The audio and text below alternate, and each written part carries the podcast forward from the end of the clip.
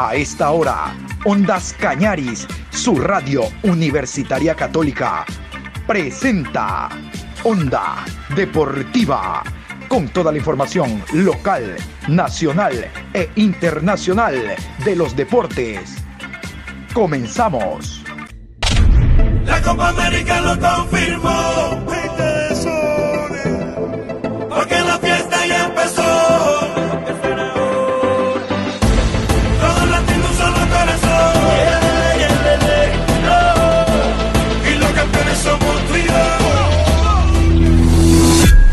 Hola, ¿qué tal? ¿Cómo le va Juan Pablo? Buenas tardes. Aquí estamos hoy jueves 17 de junio, programa 756. Hablamos de Onda Deportiva.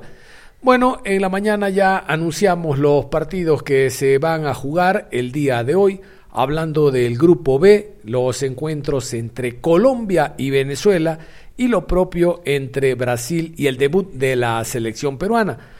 Vamos a irnos con los partidos que se van a jugar mañana. Ustedes saben de que mañana se abre el Grupo A con el debut de la selección uruguaya, así como Perú debuta el día de hoy. Uruguay debuta el día de mañana porque la primera fecha no tuvo actividad. Cabe recordar que antes la Copa América tenía invitados y habían grupos de seis. Esto comenzó desde Ecuador 93, donde fue invitada la selección de Estados Unidos, recordarán ustedes, y la selección mexicana. México llegó hasta la final disputando con Argentina en el Estadio Monumental y la selección de Estados Unidos estuvo casualmente en nuestro grupo cuando con Venezuela, recordamos todavía ese debut de 6 por 1 en la ciudad de Quito, Ecuador 93 a la selección venezolana, formaron los 12. Y así por el estilo llegaron selecciones de Japón, de China, centroamericana, pero este año lamentablemente iniciando eh, la programación de Copa América para Colombia y Argentina estaba invitada Qatar, recuerdan ustedes, y otra selección más. Bueno, estas dijeron que ya no podían hacerlo en otros meses, tomando en cuenta de que ya hay actividad en, los, en sus continentes. Entonces es con las 10 selecciones que forman parte de Confederación Suramericana. Por lo tanto, siempre una va a quedar bye. Vamos a continuación con los partidos que se juegan el día de hoy. E iniciamos con el partido entre las selecciones de Chile y Bolivia. Árbitro central, Jesús Gil Manzano. Línea 1, Diego Barbero. Línea 2, Ángel Nevado. Cuarto árbitro, Andrés Rojas. Bar, Ricardo de Burgos. Asistente de bar, José Luis Munuera. Hay que recordar que hay árbitros españoles que forman parte de esta Copa América y en el bar ustedes escuchan hay un árbitro español. El otro partido a segunda hora a las 19, el clásico del Río de la Plata. Argentina enfrenta a la selección uruguaya. Vamos a continuación con los árbitros para ese encuentro. Juez central, Wilton Sampaio. Línea 1, Danilo Manis. Línea 2, Bruno Pires. Cuarto árbitro, Juan Soto. Bar, Wagner Reguay. Asistente de bar, Rafael Trasi. Y vamos a meternos a este partido, al clásico rioplatense entre Argentina y Uruguay. La selección uruguaya llega descansada después de observar planteamientos, observar la forma de plasmarse en el terreno de juego de las otras selecciones y le toca un rival de los pesados en su grupo, que es la selección argentina. Mucho se habla a nivel no solo de Uruguay, sino a nivel de América, si esta puede ser la última Copa América de Oscar Washington Tavares, el maestro por el tema edad, por el tema dificultad que tiene al andar, porque los libros, los sistemas también se agotan y dentro de lo que piden muchos periodistas uruguayos está la famosa renovación, no solo en la parte futbolística en cancha, sino en la parte futbolística didáctica. Hablamos del director técnico. Esa es una de las preguntas que ya se verá. Si la selección uruguaya llega a ganar la Copa América, súmele llegar a un mundial de la mano de Tavares, dirán unos tendrá todo para retirarse por la puerta grande y otros, ¿y por qué se va a retirar si Tavares puede seguir dirigiendo la selección y haciendo escuela? Ese es un tema realmente que lo vamos a tratar en próximos programas con periodistas uruguayos porque ya hay directivos que hablan de la renovación.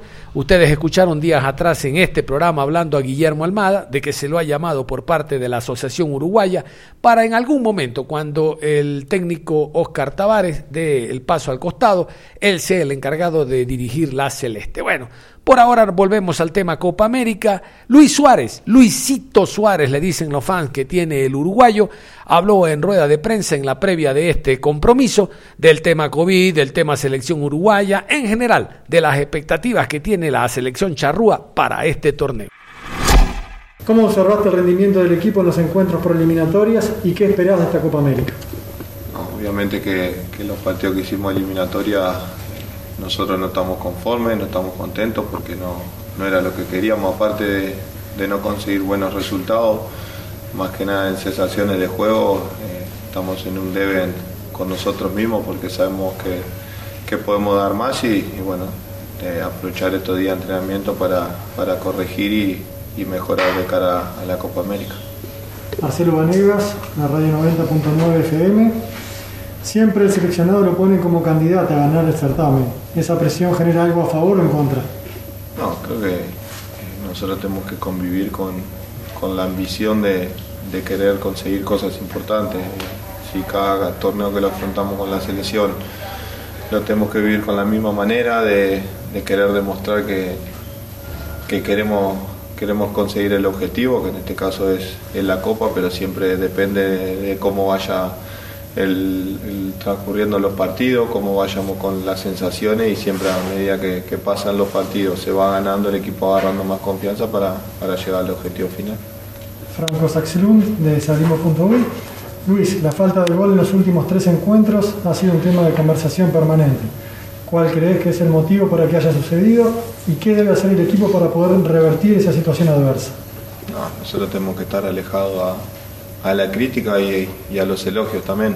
Tenemos que estar siempre, intentar estar alejados de, eso, porque si, si, nos guiamos por lo que se dicen, siempre, siempre te van a criticar, eh, siempre hay gente que te va a dar para adelante también, pero eso también yo aprendí a que el elogio te debilita y tenemos que ser conscientes en, mejorar, en hacer nuestro trabajo. Eh, nosotros somos los primeros que queremos ganar, el delantero es el primero que quiere hacer gol, así que no, no lo hacemos por gusto.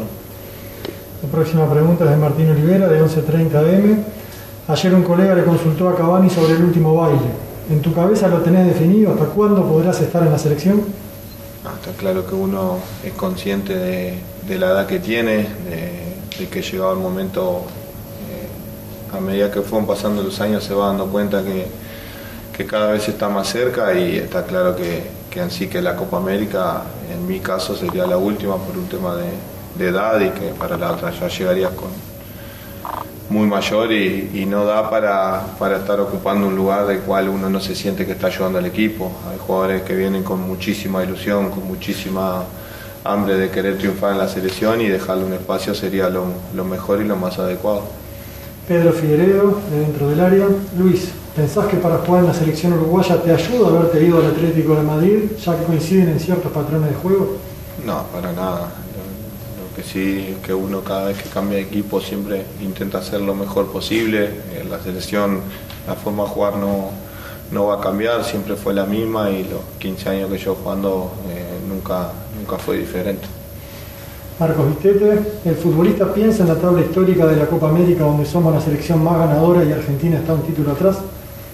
No, está claro que, que si vas con, con, esa chapa, con, con ese pensamiento, eh, siempre vas a tener una presión extra. Nosotros tenemos que ir con, con el pensamiento de querer hacer una, una buena copa, de dejar la mejor imagen posible y obviamente siempre con, con el deseo, con la ilusión de, de tener ese sueño de, de, poder lograr una Copa América que, que sería increíble para nosotros y muchos de, de los jugadores que tenemos porque jugadores y potencial tenemos de sobra. La siguiente pregunta es de Guillermo Lorenzotti de Radio Oriental.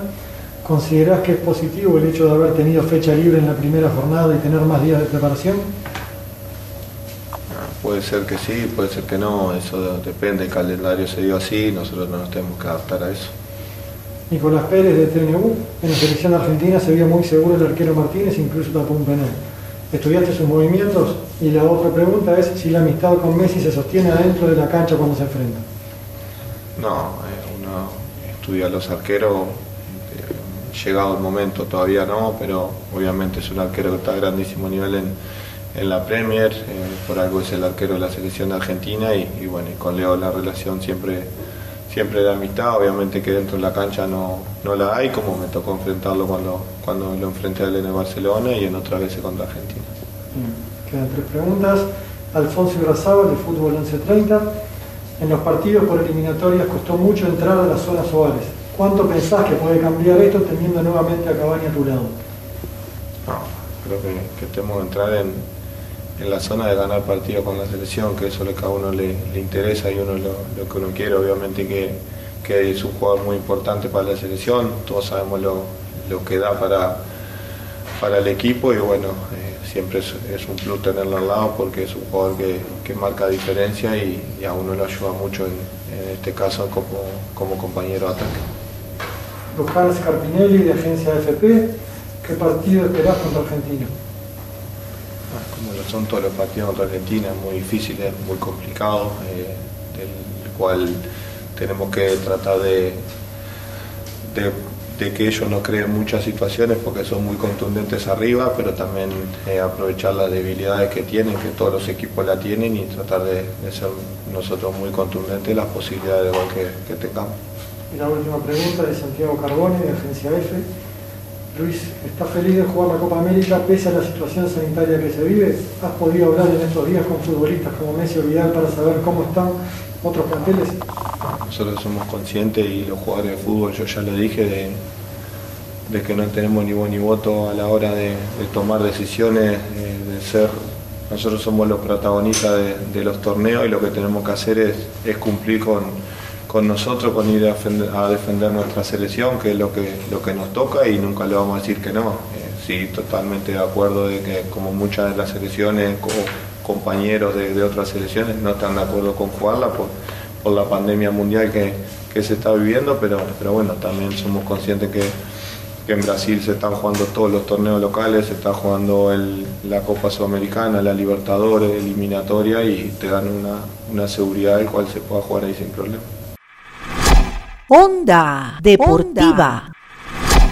Muy bien, y otro de los partidos que se va a jugar el día de mañana a primera hora será entre Chile y Bolivia. Este partido será a las 16 horas. Y casualmente vamos a hablar de la situación que al momento atraviesa el jugador Marcelo Moreno Martins, y no precisamente porque está inhabilitado de jugar por el tema COVID, sino porque él se ha manifestado a través de su red social Instagram con unas declaraciones en contra de Conmebol, que prioriza el tema económico al deportivo. Vamos con lo que ha escrito Marcelo Moreno para que ustedes conozcan la situación actual del jugador boliviano. Gracias a ustedes de Conmebol por esto. Toda la culpa es totalmente de ustedes. Si se muere una persona, ¿qué van a hacer ustedes? Lo que les importa solamente es el dinero. La vida del jugador no vale nada. Y aquí entre nos lo que dice Marcelo Moreno Martín tiene mucha razón. Pero Conmebol, basado en el artículo tal y en el inciso, tal, le podría caer una sanción similar a la de Lionel Messi, Copa América Brasil 2019 de tres meses y 50 mil dólares. Podría ser algo similar. La sanción abarca de un mes a 24 meses y de 100 dólares a 50 mil dólares. Reitero, a Messi fueron tres meses, 50 mil dólares. Vamos a continuación con este despacho que nos llega desde Bolivia con el deportólogo. Hablamos del de doctor Ricardo Alipaz hablando sobre este tema. Eh, bueno, es, eh, la forma de acuerdo de la Comebol que, que, siempre sucede en estos casos. Eh, recordemos en Copa América 2019 cuando Messi declaró acerca del favoritismo de la Comebol de Brasil y ciertas, ciertas declaraciones eh, sobre cuestiones del de partido, de árbitros, del VAR, y claro, esto eh, merece o, o, sucede cuando hay declaraciones en contra de la Comebol y se abre un expediente rápidamente, ¿no? Eh, para bien o para mal en nuestro caso, pero es, es algo usual que se, se maneja la Comebol, ¿no? Así es, ¿qué, qué podría pasar con Martins? Hemos leído varios artículos, eh, hace referencia al eh, artículo 12, pero también sanciones con artículo 7. ¿Qué podría pasar, eh, eh, Ricardo, en el caso de que la defensa de pronto eh, no sea oportuna o no consiga, bueno, pues lograr de pronto defender bien a Marcelo Martins, tomando en cuenta que, bueno, lo que publicó es fragante, es algo que lo dijo él, no puede negarse ni presentar mayor argumento por ahí a un pensamiento que él tiene. Exactamente, ¿no? Como la cuenta de Instagram también es verificada, digamos que es difícil decir que, que no ha sido él o que quizás eh, la cuenta no la ma- maneja necesariamente directamente. Eh, entonces ahí habría que ver eh, la forma de, de ver que ha sido un exabrupto y que no era necesariamente la forma de pensar, ver un poco de la situación de la pandemia y todo, todo lo que rodea estos temas. el artículo 7 que, que hace mención, querido Israel, son las sanciones posibles. Eh, podrían darle hasta 24 partidos o 24 meses. Eh, en el caso de Messi fueron tres meses. Claro que tuvo la suerte, entre comillas, que eh, vino la pandemia y bueno, no pasó la, la, sanción eh, durante ella y no, no, casi ni, ni un partido de sanción tuvo, ¿no? Bueno, entonces tuvo esa suerte, ¿no? Eh, en cuanto al tema de multas económicas, podrían ser hasta 50 mil dólares, eh, que bueno, generalmente lo paga solidariamente la federación, pero estamos hablando de sanciones eh, largas o grandes ¿no? en este tema y, hay un apartado exclusivamente cuando, cuando se denigra o se desprestigia la honorabilidad de la Comebol, ¿no? Entonces, eh, sabemos que la institución se cuida mucho y no les gusta que, que, que hayan estos, estas declaraciones en contra de ella. Eh, a mi parecer, yo creo que la sanción va a ser eh, muy parecida a la de Messi. Las declaraciones son rela- relativamente iguales, entonces yo creo que va a estar entre, entre los tres meses, ¿no? Esperemos que así sea y, y en septiembre Marcelo pueda retornar tranquilo a, a las eliminatorias. ¿En qué se basan para medir eh, la cantidad de meses o la cantidad de, de sanción que podría tener un jugador? ¿Hay una, hay una forma de ir mi- midiendo esto? Eh, generalmente la sanción incrementa cuando son reincidentes, eh, cuando justamente ya han tenido una sanción del mismo tema, pero en este caso sabemos que Marcelo generalmente tiene una conducta impecable, entonces eh, yo creo que, como ustedes bien dicen, eh, va a ser parecida a la, de, a la, a la sanción de Messi, que creo que, es un, hay que, hay que apuntar a esa sanción, ¿no? Eh, intentar que la defensa eh, sea parecida a la de Lionel Messi, las sanciones y tanto las defensas son, son públicas, así que habría que intentar apuntar a eso. Y como tú dices, evidentemente va a ser muy difícil que, que no haya que no haya una sanción, ¿no? Así que que sea lo más posible. ¿En cuánto tiempo se dirime todo esto, Ricardo? O sea, ¿hasta cuánto se pasan los días como para poder hacer defensa y que ya salga una sanción para conocer? Porque no tendría ni siquiera sentido que Martins de pronto, bueno, pues ya aspire a volver a lo que es justamente jugar con la selección en última fecha, si es que esto ya se dirime inmediatamente, ¿verdad? Eh, sí, si no me equivoco, tiene hasta, hasta el jueves, ¿no? Hasta el jueves a las 18 horas para mandar sus alegatos y después se dirime en un plazo de 24 o 48 horas. Intentan ser lo más expeditos posible justamente porque hay una, hay una competición en curso, ¿no? Entonces sí creo que, lo más prudente sería que, que Marcelo ya ni siquiera retorne a Brasil o, o pretenda recuperarse de, del COVID y poder participar, ¿no? Creo que sería inteligente que la estrategia sea no intentar que, que, que no, no, no va a participar, no entender que no va a poder participar en esta cosa. Onda Deportiva. Y nos metemos al fútbol ecuatoriano, ya saben ustedes, nunca hay que dejar de lado la Liga Pro. Tenemos un despacho del conjunto del Delfín que continúa preparándose con Fabián Frías para lo que se viene. El reinicio de la Liga Pro tentativamente será el 18 de julio. Cristian García, jugador extranjero, habla a continuación de los trabajos que se vienen realizando, reitero, para el reinicio de campeonato. Eh, bueno, creo que, como nos decía el profe, a último momento tuve que cambiar el, cronograma del entrenamiento porque el fin de semana tenemos un partido eh, con Independiente. Eh, así que, pero bueno, se está, nos estamos adaptando. Creo que bueno, estos 15 días también le hacen bien al grupo ¿no? de, descanso. Pero bueno, ya toca, toca volver y, mentalizarse ¿no? en, los, en los nuevos objetivos. Dentro del nuevo objetivo, ¿cómo está arrancar la segunda etapa? Eh, bueno, creo que, he visto al grupo muy animado, muy, muy contento, creo que, vamos a tirar todo para adelante, eh, la verdad que, se ve bien el grupo. ¿De qué no descuidarse para no perder el objetivo, la meta de estar en los primeros sitios en la segunda etapa? Eh, bueno, yo creo que, no confiarse, ¿no? No confiarse. creo que hemos hecho autocrítica durante todo el torneo, sabemos los errores que, cometimos en los partidos que tal vez podíamos haber ganado y terminamos empatando. Eh, bueno, y eso es eh, tratar de, aspirar lo más arriba ¿no? y entrar a, alguna copa internacional.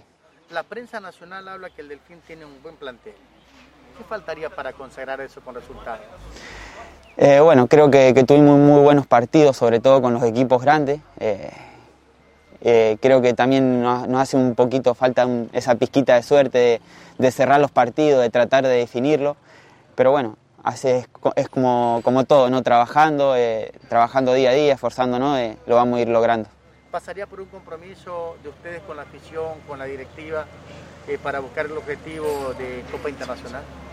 Obviamente, obviamente que, es un objetivo que, nos hace bien a todos, ¿no? Porque bueno, vos también te mostrás y es algo hermoso, ¿no? Bueno, a mí yo todavía no he tenido la, oportunidad de, poder experimentar esa copa, pero bueno, por lo que me dicen los chicos es el objetivo que buscamos la idea, el pensamiento de Paul, ¿cuál es? ¿Cómo se los transmite a ustedes para conseguir lo que Paul quiere? Eh, bueno, él lo transmite ¿no? durante toda la semana, durante, durante los entrenamientos, demuestra que, bueno, quiere un equipo eh, que sea aguerrido, ¿no? que, que, corran todo y bueno, nosotros tenemos que, tratar de demostrarlo el fin de semana cuando jugamos.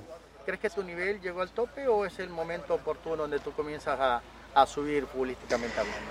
Bueno, creo que el club me ha dado la confianza, ¿no? he tenido bastante continuidad, eh, creo que sigo en, en, crecimiento, soy chico, obviamente que tengo por aprender un, montón de cosas, me quedan por aprender, pero bueno, teniendo autocrítica y, y sabiendo ver los errores que cometé, uno va creciendo. Onda Deportiva.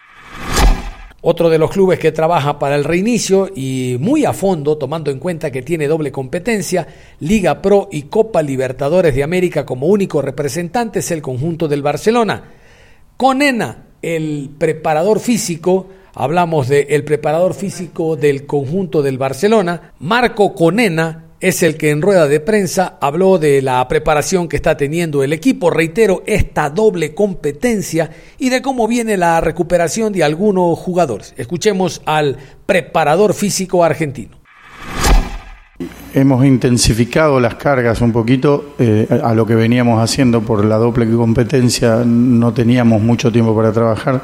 Entonces, eh, en este mini pretemporada, podríamos llamarle, estamos haciendo hincapié en aquellas cualidades que no podíamos trabajar en, las semanas de, competencia. Entonces estamos haciendo mucho hincapié en trabajos de fuerza, fuerza-potencia, potencia aeróbica, trabajos de resistencia a la velocidad, deuda de oxígeno, todos con balón, ¿no? Si tratamos de, poner siempre eh, extractos del partido eh, donde nosotros trabajamos situaciones de juego real para para intensificar esas cargas y ser lo más real posible. El, grupo, la verdad, lo ha tomado de la mejor manera, está trabajando al 100% y, y vamos por buen camino, la verdad, orgulloso del grupo que tenemos. Le dieron permiso de 10 a 12 para sus dirigidos y creo que le vino muy bien a ellos. Eso ya es caso, más los días hasta que se reanude la Liga Pro son bastantes. Para mí, que he, seguido muy de cerca todos los años Barcelona, parecería que se viene una nueva temporada más a mitad de año, repito, por los días que le dieron ustedes permiso a sus dirigidos, a ellos le agregamos que faltan muchos días para que se reanude lo que es eh, la Liga Pro. No sé, profe, si es una nueva pretemporada y una pretemporada entera. Y un cachito, marque cómo está el aspecto físico. Eh, a diferencia de la pretemporada inicial, nosotros tenemos una competencia ahora, eh, en, pocos días, y, como es el mundo Barcelona, tenemos que ganar todo. Entonces es, es, diferente a la pretemporada inicial. Lo que se trata de hacer es mantener las coordinaciones, la velocidad, la velocidad de juego y trabajar mucho con balón y, sobre todo haciendo hincapié en la idea de juego que, propone el profe Fabián. Entonces, eh, esa es la diferencia. Quizás no son cargas eh, muy intensas, sí hacemos mucho hincapié en la coordinación, en la velocidad y en la resistencia a la velocidad, para que el cuerpo se adapte a lo que viene, que van a ser muchos partidos seguidos y donde nos jugamos muchas cosas importantes en, inmediatamente. Si bien los tiempos son largos, hubo un periodo de descanso importante, como lo, bien lo comentas, ese periodo de descanso fue más mental porque eh, se les dio una rutina de trabajos donde eh, la mayoría lo han hecho de buena manera porque lo demostraron a la hora de llegar, no vinieron excedidos de peso y en muy buenas condiciones físicas. Eso te, te, te acerca mucho más a lo que nosotros necesitamos eh, para la competencia, ¿no? Ah, y de Márquez eh, va bien, Márquez eh, es un, un, profesional 100%, va avanzando, hay algunos ejercicios que, tratamos de evitarlo para no, para no comprometerlo, pero va, va paso a paso avanzando, no ha retrocedido para nada, así que estamos por el buen camino. Profe, ¿cómo se viene trabajando con Darío Aymar y Pedro Pablo Velasco? ¿Cómo se encuentran ellos actualmente? Gracias, profe. Vienen trabajando bien con el cuerpo médico, están haciendo trabajos de rehabilitación. Si bien yo estoy al tanto, eh, yo creo que es, más eh, conveniente que el cuerpo médico dé un, de un parte bien de ellos. Eh, lo que te puedo decir yo es que vienen trabajando de buena manera, avanzando eh, de a poquito sintiéndose cada vez mejor. Eh, a veces los hacemos venir a, las prácticas para que convivan un poco con sus compañeros, pero mayormente trabajan más en, terapia, aparte con, los, con la parte del cuerpo médico. Profesor, y en relación a, muy aparte de lo que usted mencionó, que el plantel viene bien en la parte física y con los trabajos que se están haciendo, y con la confirmación de los partidos que se van a realizar por la Supercopa Profe, también cómo se encamina ese trabajo hacia esa competición intermedia que existe hasta reanudarse en la Liga Pro. Eh, bien, o sea, el, el grupo está trabajando de la mejor manera para lograr los objetivos, para conseguir los objetivos como es la historia de este club. Entonces, eh, eh, el grupo viene trabajando muchos trabajos intensos con balón para no perder ese ritmo que teníamos eh, al, terminar el, periodo competitivo y a sabiendas de que ni bien termina la Copa Ecuador, tenemos dos partidos de, la, de final de la primera etapa y dos partidos de Copa Libertadores. O sea, para nosotros eh, estos partidos que vamos a jugar de Supercopa van a ser preparatorios también para ver cómo estamos eh, en, el ritmo que traíamos. Eh, todavía no hemos hecho fútbol formal, lo vamos a hacer el día de mañana, pero vamos bien, vamos en, buen camino, como les dije a tus colegas. Profesor, ¿qué balance ustedes han realizado, evaluaciones respecto a esta primera fase de Liga Pro, con respecto a la altura, qué balance han realizado ustedes y qué trabajo especial se realiza para que Barcelona siga respondiendo en, la, en la capital de la República, partidos que le toquen la sierra.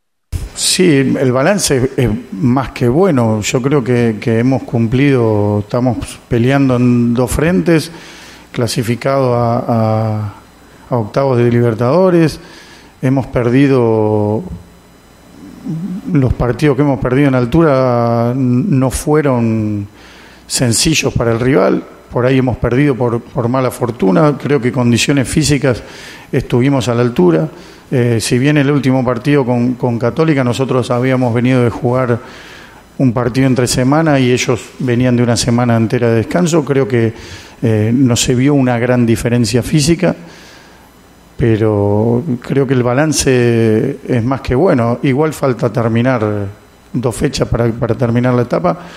Eh, y, y nosotros seguimos con la ilusión de, de terminar primeros en esa etapa, así que estamos bien. Onda Deportiva.